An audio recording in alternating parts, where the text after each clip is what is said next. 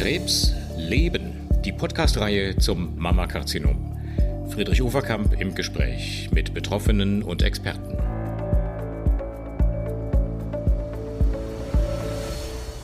Hallo, liebe Hörerinnen, liebe Patientinnen. Liebe Betroffene, liebe Study Nurses, ich darf Sie heute vielleicht auch nochmal extra begrüßen, weil ich mir gut vorstellen kann, dass dieser Podcast nicht nur von Patientinnen und interessierten ähm, Angehörigen gehört wird, sondern vielleicht gerade auch von denjenigen, die klinische Studien durchführen. Denn darum soll es heute gehen. Wir zeichnen diesen Podcast, ähm, es ist jetzt Anfang April 2021, in Corona-Zeiten auf.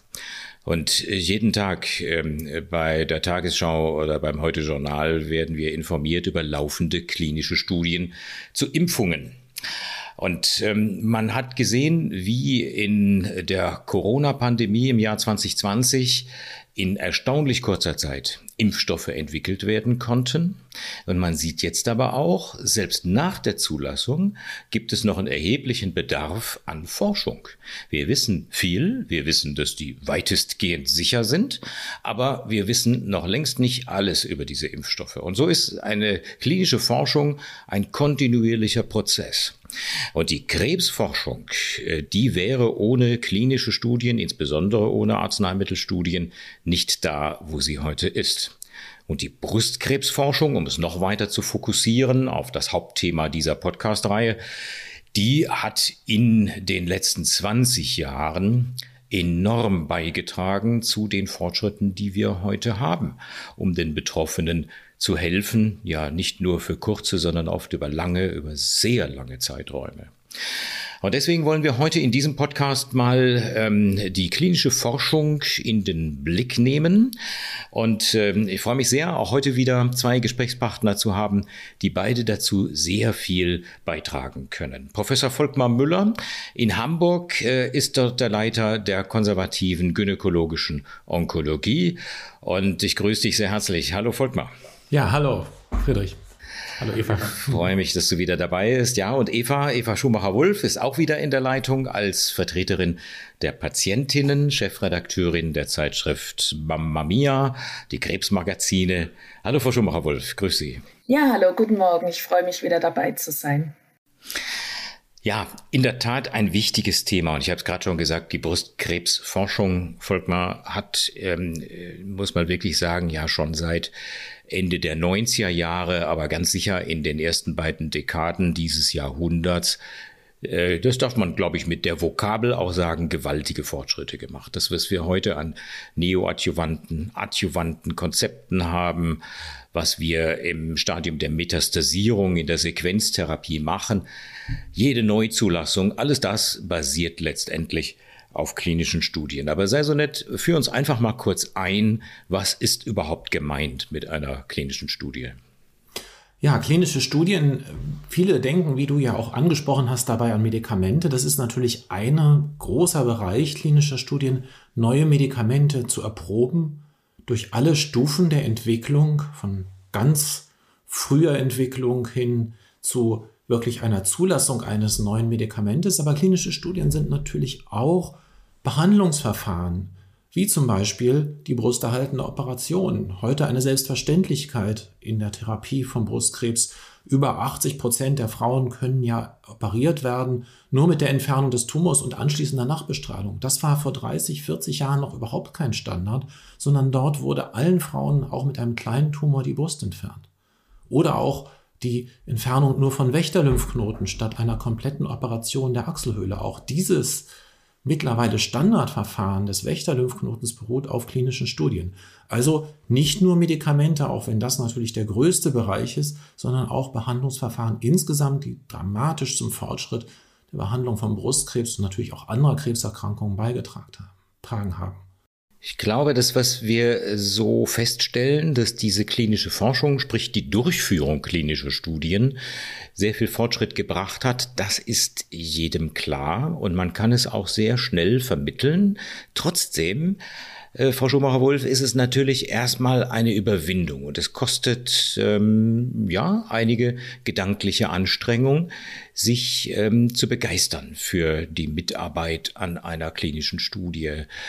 Äh, darf ich Sie mal ganz persönlich fragen? Sie haben bestimmt ja mal an einer Studie teilgenommen. Was war die, wissen Sie, äh, was die erste Studie war, an der Sie teilgenommen haben und wieso Ihr Bauchgefühl dabei war, als Ihre behandelnden Ärzte Ihnen eine Studie vorgeschlagen haben? Ja, ich habe äh, interessanterweise noch an keiner Studie teilgenommen, obwohl ich, okay. obwohl ich 2004 das erste Mal an Brustkrebs erkrankt bin, mittlerweile ja auch metastasiert. Das heißt, ich habe viele, viele, viele Therapien hinter mir, aber ähm, ich habe tatsächlich noch an keiner Studie teilgenommen. Das, hat sich, das hat sich nicht ergeben. Ähm, hat aber auch einfach den Grund, dass es immer ganz klare Therapieoptionen gab oder ich dann ähm, äh, ganz experimentelle Wege irgendwie auch teilweise gegangen bin, schon natürlich in Kooperation mit Ärzten, aber die dann ähm, nicht den Charakter einer Phase 3 Studien hatten, hm. ähm, weil es da wiederum keine passende Studie gab. Also es hat sich so ergeben, dass ich noch nie an einer Studie teilgenommen habe. Aber ähm, Sie sagten zu Recht, es ist äh, vielleicht nicht ganz einfach, sich dafür zu begeistern für Studien. Ich erlebe bei Patientinnen und Patienten, ähm, alle möglichen Reaktionen von Juhu, es gibt eine Studie, weil ich habe nochmal eine Therapieoption und ich habe die Chance, dass ich ein neues Medikament kriege und damit vielleicht noch Zeit gewinne oder Lebensqualität. Das sind dann oft die Patienten mit fortgeschrittener Krebserkrankung oder natürlich auch die Frage, bin ich jetzt ein Versuchskaninchen und was machen die mit mir? Ähm, alles in allem ist uns Krebspatienten natürlich klar, dass wir keine Therapie, überhaupt keine Therapieoptionen gehabt hätten, wenn es nicht immer Menschen gegeben hätte, die an Studien teilnehmen. Von daher mhm. äh, müssen wir natürlich zuallererst mal allen Patientinnen und Patienten dankbar sein, die an Studien teilnehmen. Und vieles an Vorbehalten ist, glaube ich, ähm, eine Frage von Kommunikation. Viele verstehen nicht so richtig, was passiert da eigentlich, wer wurschtelt im Hintergrund und die Pharmaindustrie wie eine Krake will hier irgendwie, ne, irgendwie mit mir Tests machen und so. Also ich glaube, man braucht ganz viel Aufklärungsarbeit und dann könnte man sicher ähm, mehr Patienten auch äh, Vorbehalte nehmen. Ja. Für mich persönlich, ich begeister mich dafür, dass Pharmaunternehmen immer mehr auch Patientenvertreter hinzuziehen zu der Entwicklung von klinischen Studien und auch zur Kommunikation über Studien. Und ich glaube, das ist ganz wichtig, dass hier die Patientenbeteiligung noch mehr ähm, gefördert wird. Ja, Sie haben gerade in Ihrem Statement schon einen Begriff angesprochen, ähm, nämlich die Phase 3. Äh, lasst uns vielleicht kurz das erläutern. Was ist gemeint mit Phase 1, Phase 2, Phase 3, Phase 4 Studien? Phase 1 ist ähm, ein neues Medikament, Volkmar, ne, was zum ersten Mal genau. getestet wird. Die, die, erste Anwendung bei Menschen, in der Regel Patienten, Patientinnen, die keine weiteren Therapieoptionen haben, ähm, immer natürlich mit dem Risiko, dass dann etwas Neues ist, was nicht gut funktioniert, aber auch auf der anderen Seite natürlich mit der Chance, eine zusätzliche Behandlungsmöglichkeit zu haben. Das ist natürlich grundsätzlich immer in Studien so, aber in der Phase 1 sicherlich immer in einer Situation, wo es wenig andere Therapiemöglichkeiten gibt. Und das würde man ja auch mit den Patienten und Patientinnen in solcher Situation besprechen. An eine Phase 1 Studie, die ähm, eine Wirksamkeit erstmal grundsätzlich bei wenigen Patienten nachweist eines Medikamentes und das, diese Phasen beziehen sich nur auf Medikamentenstudien, äh, würde sich eine Phase 2 anschließen, wo man in der Regel mehr Patienten behandelt und meist noch die Dosis optimiert und die Applikationsweise der Medikamente und dann aber auch schon Signale für die Wirksamkeit sammelt. Und daran anschließend dann eine Phase 3 Studie. Das sind die großen Studien, wo eben auch ausgelost wird, wird eine Gruppe mit dem Therapiestandard behandelt wird in aller Regel und die andere Gruppe eben mit der neuen Therapie, also eine Randomisierung. Ähm, das ist eigentlich eine Anforderung für alle Phase 3 Studien und das sind dann auch die Studien, die zur Zulassung von Medikamenten führen. Beispiel Impfstoff ist ja allen geläufig. Viele, viele Patienten in solchen Studien. Beim Brustkrebs sowas zwischen 500 und manchmal 5000 Patienten in den Phase 3 Studien. Ähm, und daran anschließen kann sich dann, wenn eine Phase 3 Studie positiv ist und zur Zulassung führt, noch eine Phase 4 Studie nach der Zulassung, wo man weitere Informationen über die Wirksamkeit des Medikamentes sammelt zum Beispiel auch in Gruppen von Patienten, Patientinnen, die nicht in die Phase 3 Studie eingeschlossen werden konnten. Also der Begriff Randomisierung bedeutet, dass sozusagen nach dem Zufallsprinzip äh, entschieden wird. Äh, die Hälfte ungefähr aller Studienteilnehmerinnen kriegt äh, dieses neue Medikament, die neue Kombination, was auch immer, und die andere Hälfte den derzeitigen Standard. Das ist, glaube ich, in der Regel mit Randomisierung gemeint. Ne? Genau, das ist auch eine der Sachen, die wir immer wieder gut erklären müssen. Und da kam ja eben schon der Punkt, Patientinnen sind ja auch oft verschreckt erstmal äh, von erstmal den vielen Zetteln, die so eine Aufklärung oft hat. 30 Seiten ist ja gar nichts. Und natürlich auch von dem Gedanken, dass jetzt nicht die behandelnden Ärzte über die, die Art des Medikaments entscheiden, sondern tatsächlich dieses vom Zufall festgelegt wird. Aber das ist ja ein unabdingbares Prinzip, wenn man wirklich zeigen möchte, dass eine Behandlung besser ist, dass man nicht das den behandelnden Ärzten nach subjektiven Kriterien überlässt. Das gab, gab es früher auch. Das hat aber dann dazu geführt, dass die eine Klinik alle Patienten mit der Therapie A behandelt hat und die andere Klinik alle Patienten mit der Therapie B. Und am Ende gab es keine Ergebnisse. Also in den alten Studienzeiten äh, sind, glaube ich, viele Fehler gemacht worden. Und deshalb ist es eine Voraussetzung für die Durchführung von Phase 3 Studien, manchmal auch Phase 2 Studien. Allerdings muss man auch sagen, dass die beiden Therapiemöglichkeiten ja immer wirksame Therapien sein müssen. Das heißt, auch der Standardarm muss eine wirksame Therapie sein, sodass die Randomisierung natürlich nicht das Risiko bergen darf, das wird ja alles überprüft, äh, keine wirksame Therapie zu bekommen. Hm. Lass uns, bevor wir Frau Schumacher-Wohl fragen, wie das alles so auf Sie wirkt als Patientinnenvertreterin, ähm, lass uns kurz noch ähm, erläutern, Volkmar, das Ganze basiert letztendlich ja auf einem hochkarätigen Regelwerk. Ich sage immer, es ist eigentlich wie ein Gesetz. Ein Gesetz zur Durchführung klinischer Studien, Good Clinical Practice. Ähm, diese Regeln, die sind international gültig. Das heißt, wenn man in Deutschland eine hochkarätige Studie durchführt, dann sind die Spielregeln genau die gleichen wie in Frankreich, USA oder Australien. Das ist wirklich weltweit gelungen, einheitliche Good Clinical Practice Regeln zu erstellen. Und dann würde ich gerne von dir noch einen Begriff kurz für unser Hörerpublikum erläutert bekommen, nämlich den Begriff der Verblindung. Es gibt äh, Studien, ähm, da gibt es eine Verblindung, da weiß auch der Prüfarzt nicht, was gemeint ist. Es gibt doppelblinde Studien, wo keiner weiß, wer was bekommt. Magst du dazu kurz noch was sagen? Ja, es war auch schon äh, vielleicht nicht ganz richtig eben, ehrlich gesagt. Und zwar die Verblindung ist, dass die Patientin nicht weiß, welche Therapie sie bekommt. Und das ist dann in der Regel so, dass eben das Medikament gegeben wird oder ein Scheinmedikament, das genauso aussieht. Das können Tabletten sein, aber auch Infusionsbeutel, ein Placebo. Ja. Und das ist die Verblindung. Die Patientin, der Patient weiß nicht, welches Medikament er bekommt. Das ist in vielen Studien so.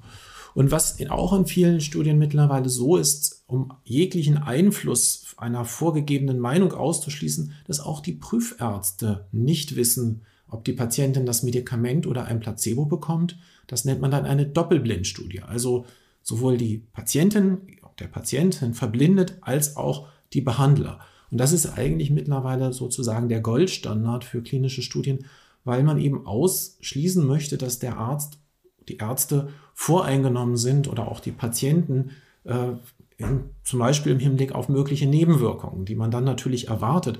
Und man sieht ja auch äh, in den Studien, dass das richtig ist, weil man auch unter Placebo-Nebenwirkungen sieht, die man eigentlich so nicht erwarten würde, die aber tatsächlich eben dann auch auftreten.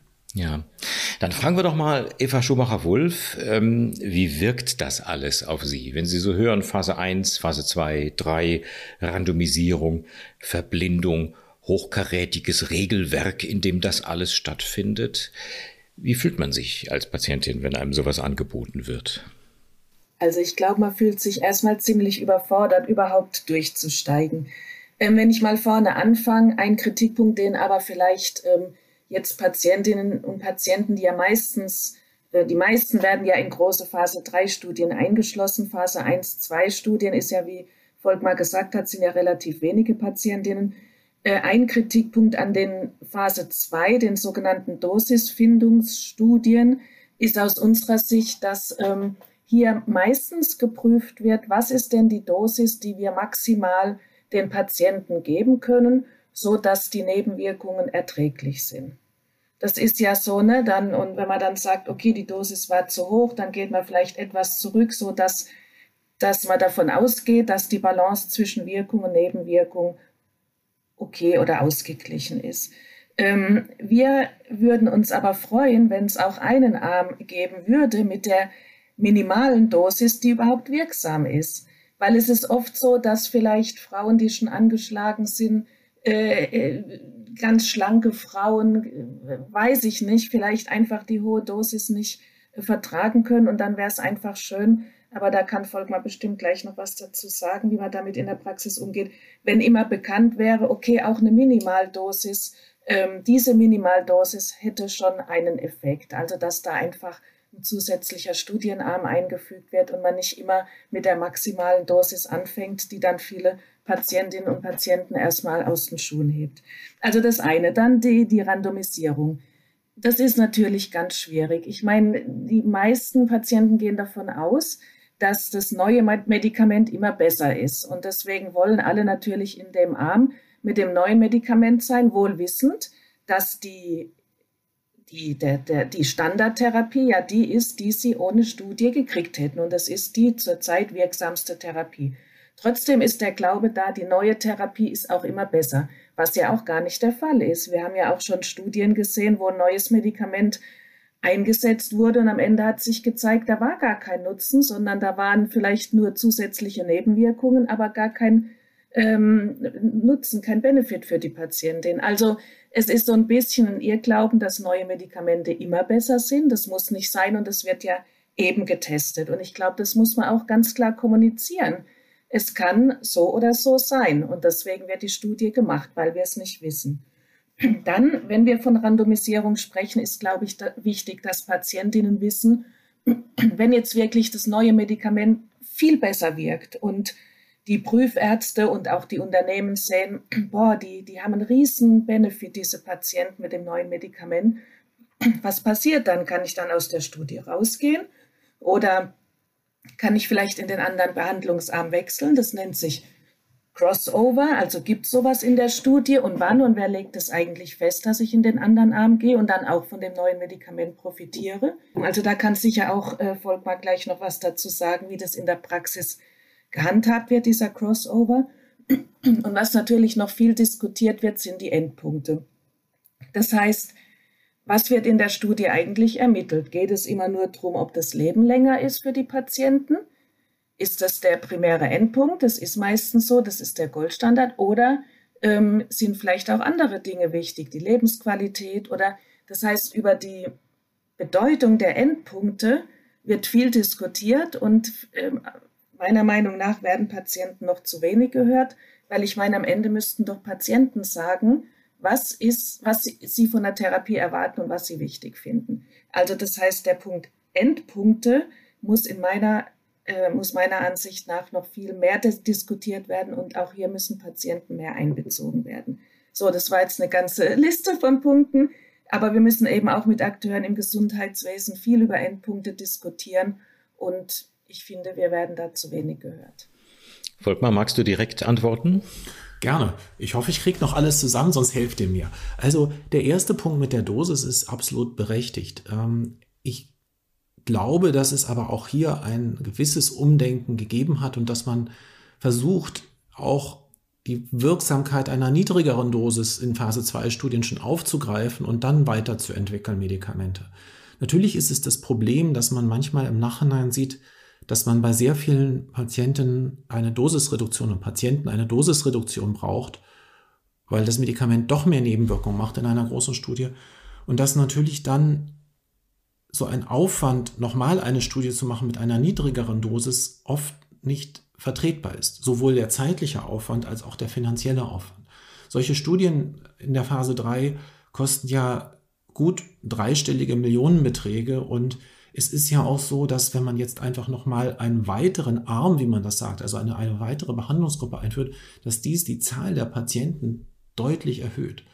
Und das bedeutet dann natürlich auch, dass die Studie nicht nur teurer wird, das ist ein Aspekt, aber auch meistens länger braucht, um fertig zu werden. Also irgendwo sind dem Ganzen natürlich Grenzen gesetzt und also das ist ein richtiger Punkt und ich finde es auch gut darauf hinzuweisen und darüber wird auch viel nachgedacht, aber es ist nicht ganz so einfach zu lösen. Dann der zweite Punkt ähm, war ja, glaube ich, dieses Thema äh, Verblindung und Doppelblind und jeder ja. möchte das neue Medikament. Ähm, das ist richtig so, aber manchmal sagen die Patienten auch, ach, ich bin ganz froh, also wenn es keine verblindete Studie ist, ich habe mir dann so ein bisschen Sorgen wegen der Nebenwirkung gemacht. Aber na gut, das ist auch so ein Argument, dass manchmal Patienten gar nicht so unglücklich sind, in den Standardarm zu kommen. Das Thema des sogenannten Crossovers, also was macht man, wenn während die Studie noch läuft, das Ergebnis der Studie schon da ist und die Studie zeigt, dass das neue Medikament deutlich, deutlich besser ist da gibt es ja dann zwei Punkte. Patienten, denen das Standard, die Standardbehandlung noch hilft, die würde man natürlich nicht umstellen. Aber Patienten, die ein neues Medikament brauchen, denen müsste man schon das Medikament zugänglich machen. Und das passiert auch in vielen Studien. Also wenn während einer Studie noch läuft, das Ergebnis vorhanden ist, dann wird in der Regel das neue Medikament auch für die Patienten zugänglich gemacht, wenn sie es brauchen, die im Standardarm waren. Crossover, hat das Problem, dass natürlich dann ein sogenannter Endpunkt der Studie, nämlich das Gesamtüberleben verändert wird. Denn wenn man natürlich dann alle Patienten mit dem neuen Medikament behandelt, haben die natürlich in beiden Gruppen die Chance, gleich lang zu leben oder einen Vorteil zu haben. Man wird den Vorteil des neuen Medikaments natürlich nicht mehr so stark sehen. Das ist ein möglicher Nachteil für die Studie, aber im Zweifel überwiegt natürlich der das Interesse für die einzelne Patientin und so wird es in der Regel in den Studien auch gehandhabt. Ja, und jetzt habe ich den dritten Punkt vergessen. Das war?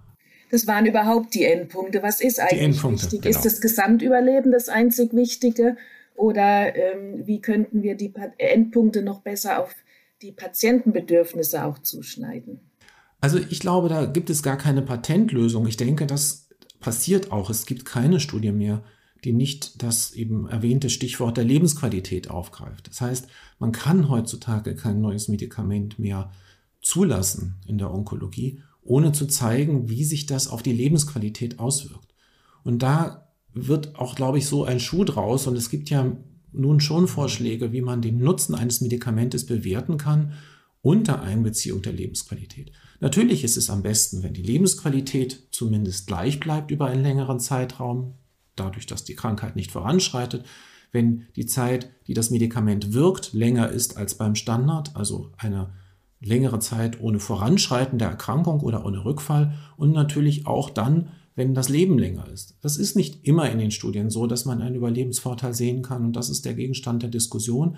Aber ich denke, wenn die Lebensqualität zumindest genauso gut oder besser ist als mit dem Standard und die Zeit bis zum Rückfall oder bis zum Voranschreiten der Erkrankung länger ist, sind die Zulassungsbehörden auch bereit, Medikamente zuzulassen. Und ich glaube, da zeichnet sich schon eine ganz gute Lösung ab in die Richtung, die du skizziert hast. Und das ist ja auch ein Erfolg der Patientinnen, eben ähm, Einfluss zu nehmen und zu sagen, Mensch, wir wollen das mitdefinieren. Und ich denke, das passiert ja zum Beispiel, wenn man diesen Konsensus in, in Lissabon anschaut, diesen für metastasierten Brustkrebs, dann sind das ja klare Forderungen dort, die auch politisch, glaube ich, durchaus Widerhall finden. Was wir eben auch noch fordern, ist, dass die Lebensqualität besser erhoben wird, weil mit den Tools, die im Moment verwendet werden, ist es ganz schwierig zu sehen, wie es Patienten wirklich geht. Aus unserer Sicht gehen die oft am wahren Leben vorbei. Wenn man mal bedenkt, dass es zum Beispiel nicht mal separate Lebensqualitätsbögen für die metastasierte Situation gibt. Das ist ja ein komplett anderes, ähm, äh, ich würde schon sagen, eine andere Krankheit als früher Brustkrebs. Definitiv eine ganz andere Situation. Dann müsste ich doch da auch separate Lebensqualitätsbögen haben. Davon abgesehen haben wir mittlerweile ja wirklich alle digitale Möglichkeiten, um die Lebensqualitätsdaten regelmäßig zu erheben und äh, nicht nur alle drei Wochen, weil ähm, ich, also wir Krebspatienten sind ja wirklich drauf trainiert, schlechte Tage schnell auszublenden, weil sonst würden wir verrückt werden. Wenn man mich jetzt fragt, wie äh, wie, wie ging es dir vor drei Wochen und mir geht's aber heute gut, dann sage ich auch, ja, ist alles in Ordnung. Also ich finde, man müsste die Lebensqualität wirklich fast täglich erheben und dann aber mit ganz wenigen Fragen.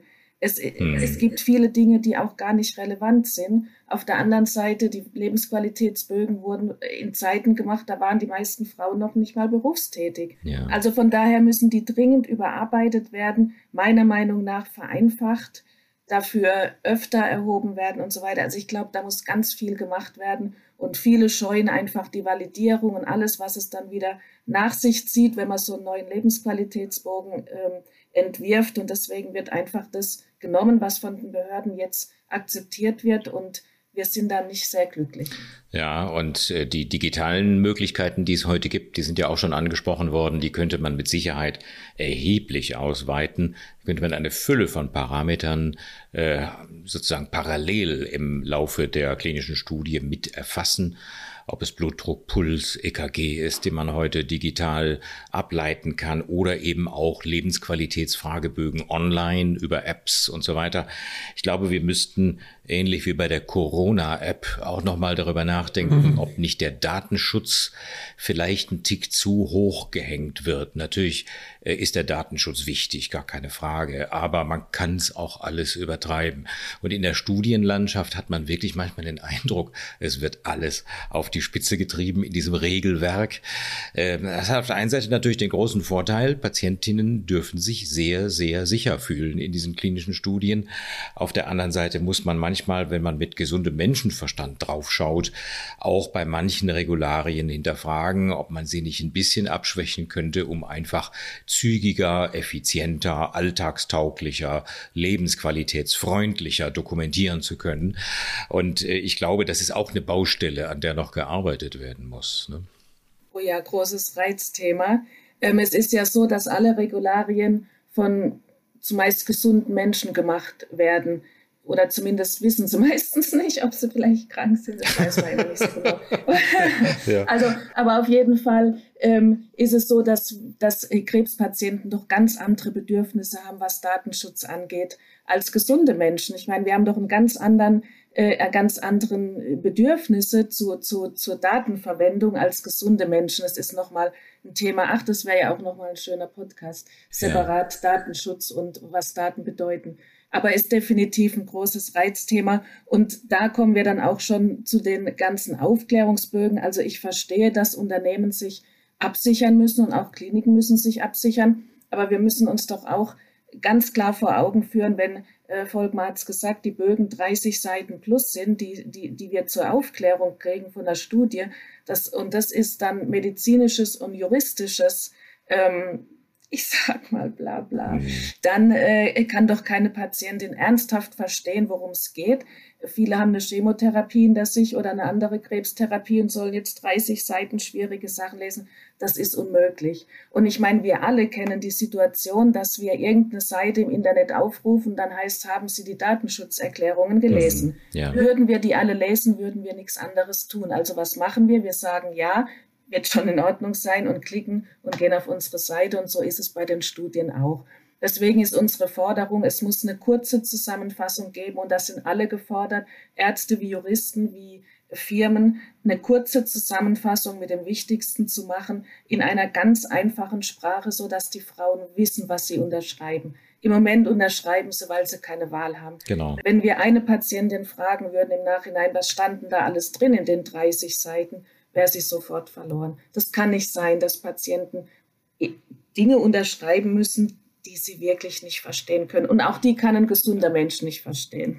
Gibt es eigentlich nur so eine spontane Frage, jetzt ohne, ohne Namen zu nennen, aber gibt es eigentlich so eine, so eine Rankingliste, wo Sie auch sagen, äh, Frau Schumacher, äh, das ist zum Beispiel jetzt eine Organisation, die hat ein gewisses Gütesiegel. Also wenn da jetzt, sag ich doch mal, AGO draufsteht oder prägnant oder sowas draufsteht, da weiß man, da kriegt man auch eine patientenfreundliche äh, Dokumentation. Oder gibt's Firmen zum Beispiel, äh, wo sie von vornherein wissen, da, da kann man gut mitmachen. Kommunizieren die Betroffenen, die mit ihnen äh, zum Beispiel über ihre Chefredaktion kommunizieren, äh, sagen die Ihnen so etwas? Das war jetzt eine klasse Studie, da haben wir gerne gemacht, die war schlank genug, dass man sie begleiten konnte. Und gibt es auch Klagen, dass man sagt, es ist zwar eine wichtige Studie, aber so kompliziert, da äh, habe ich mich geärgert, dass ich daran teilgenommen habe. Gibt es sowas auch? Da habe ich wenig Feedback. Ich habe noch nicht gehört, dass es eine Studie gibt, die in der Aufklärung vor Beginn der Studie irgendwie patientenfreundlich oder schlank oder verständlich war. Was es aber gibt, und das finde ich eine schöne Entwicklung, ist Unternehmen, die im Anschluss an die Studie die Ergebnisse in patientengerechter Sprache aufarbeiten ja. und den Teilnehmerinnen und Teilnehmern der Studie zur Verfügung stellen. Das gibt's und das finde ich ist eine ganz tolle Sache. Super. Und auch hier sind Patientenvertreter eingebunden, diese Materialien mitzuentwickeln und das ist wirklich eine schöne Entwicklung. Da wünsche ich mir mehr von. Also ich hoffe, dass heute, aber Volkmar hatte noch eine Wortmeldung, aber äh, ich hoffe, dass heute auch Vertreter der, der Industrie zum Beispiel oder der die Studien durchführenden Organisationen auch zuhören. Da gab es jetzt eine ganze Menge Anregungen aus eurer beider Statements, was man verbessern könnte, um die Akzeptanz noch weiter zu erhöhen. Aber Volkmar, du hattest noch äh, dich gemeldet. Ja, genau. Also ich glaube, dass diese vielen Studienaufklärungsseiten nicht zu beeinflussen sind, mhm. weil es natürlich auf der anderen Seite etwas widerspiegelt, was positiv ist, nämlich eine große Überwachung des Ganzen und eine, ähm, eine möglichst große und umfassende Information. Das Problem ist nur, ähm, das ist alles so kompliziert, äh, was man alles erwähnen muss, ähm, dass man eigentlich immer eine Zusammenfassung braucht. Und das gibt es in der Tat. Und das finde ich eine, eine wichtige Entwicklung. Das kann man sich ja durchaus genehmigen lassen von den Ethikkommissionen. Man muss ja alles, was man den Patientinnen gibt, genehmigen lassen. Auch das ist in Ordnung, weil man könnte ja sonst ein Blatt machen, wo man irgendwas draufschreibt, womit man die Leute überredet, an der Studie teilzunehmen, was aber gar nicht den Tatsachen entspricht, rein hypothetisch. Also ist es wichtig, es ist alles genehmigt, aber es gibt durchaus Patientenbroschüren zu Studien, die sehr kompliziert sind, wo man sich nochmal wirklich den Inhalt der Studie mhm. durchlesen kann. Und ich denke, das ist etwas, was Zukunft hat. Und das muss man natürlich gemeinsam mit Patientinnen entwickeln. Und die Mitarbeit äh, von Patientinnen, sowas, das klang ja schon an, ist unabdingbar. Genauso wie das Feedback der Patientin. Genau. Also man kann ja dann nur, wenn die Patienten sagen, ich habe das in der Aufklärung wirklich nicht verstanden und ich finde die und die Sachen schlecht, kann man das ja auch zurückmelden. Das machen wir auch manchmal. Mhm. Wenn wir das sagen, wird es oft nicht so gehört oder uns fallen natürlich auch andere Sachen vielleicht auf oder gar nicht. Insofern ähm, tut sich da was. Äh, ich glaube nicht, dass das Problem so ganz grundsätzlich zu lösen ist, dass es einfach kompliziert ist und nochmal, es hat ja auch Vorteile und die vielen Zettel, die wir ausfüllen müssen, davon macht sich gar keiner im Begriff. Ja. Wir müssen für jeden, der Patienten in Studien betreut, umfangreichste Nachweise von Schulung und beruflicher Qualifikation einreichen, für jede Studie neu. Und, ähm, ja, das sind ganze Berufsgruppen äh, entstanden. Also ja. Äh, wir als, als Onkologen können ja Zusatzqualifikationen als Prüfärzte erlangen, müssen wir auch, wenn wir an bestimmten Studien teilnehmen wollen. Aber neue Berufsgruppen wie die der Study Nurses, aber auch auf der, auf der Durchführungsseite der, der Dokumentare, der Monitore etc., ähm, das ist eine ganze äh, neue, ich sag mal, Herde von helfenden Köpfen geworden, die solche äh, klinische Forschung mit ermöglichen. Ich meine, was auch helfen würde bei den 30 Seiten, es stimmt, Volkmar, und natürlich ist es auch gut, dass alles geregelt ist und wir rechtlich uns ganz sicher sein können. Aber was manchmal auch hilft, sind so einfache Sachen wie kurze Sätze, Subjekt, Prädikat, Objekt. Wenn ich mir die Unterlagen angucke, dann sind es oft äh, zwei Sätze pro DIN A4-Seite und am Ende des Satzes weiß ich nicht mehr, wie der Satz angefangen hat. Also wenn Juristen schreiben, dann ist es nicht immer verständlich. Dann würde es vielleicht auch helfen, wenn man nochmal einen Journalisten oder jemand, der im Schreiben geschult ist, drüber äh, gucken ließe, dass einfach die, der Satzbau vereinfacht wird. Ähm, vielleicht doch ein paar Fremdwörter nochmal erklärt werden. Also man kann auch in diesen 30 Seiten noch viel tun, dass es einfach verständlicher ist. Das wäre mein Herzenswunsch, muss ich ganz ehrlich sagen, wenn ich gefragt werde, was soll sich dringend ändern, dann würde ich tatsächlich sagen, Deutschkurse für die Rechtsabteilungen, weil äh, man da wahrscheinlich mit viel weniger Worten, mit klareren Sätzen exakt das Gleiche ausdrücken könnte.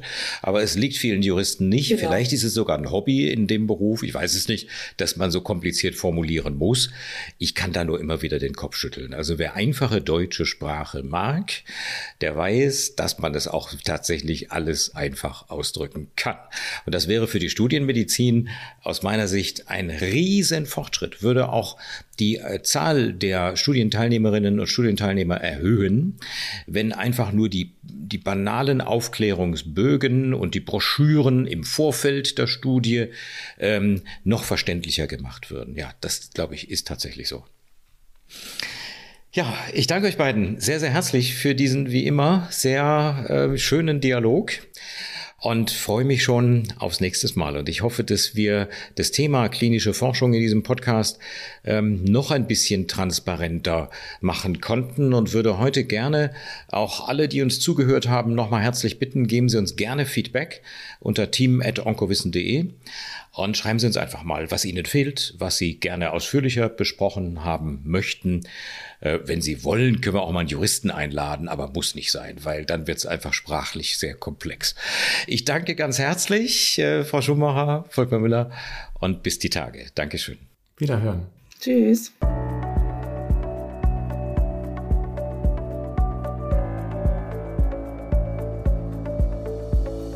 Krebs leben die Podcast-Reihe zum Mammakarzinom. Friedrich Overkamp im Gespräch mit Betroffenen und Experten. Mit freundlicher Unterstützung von Sando Deutschland und Hexal.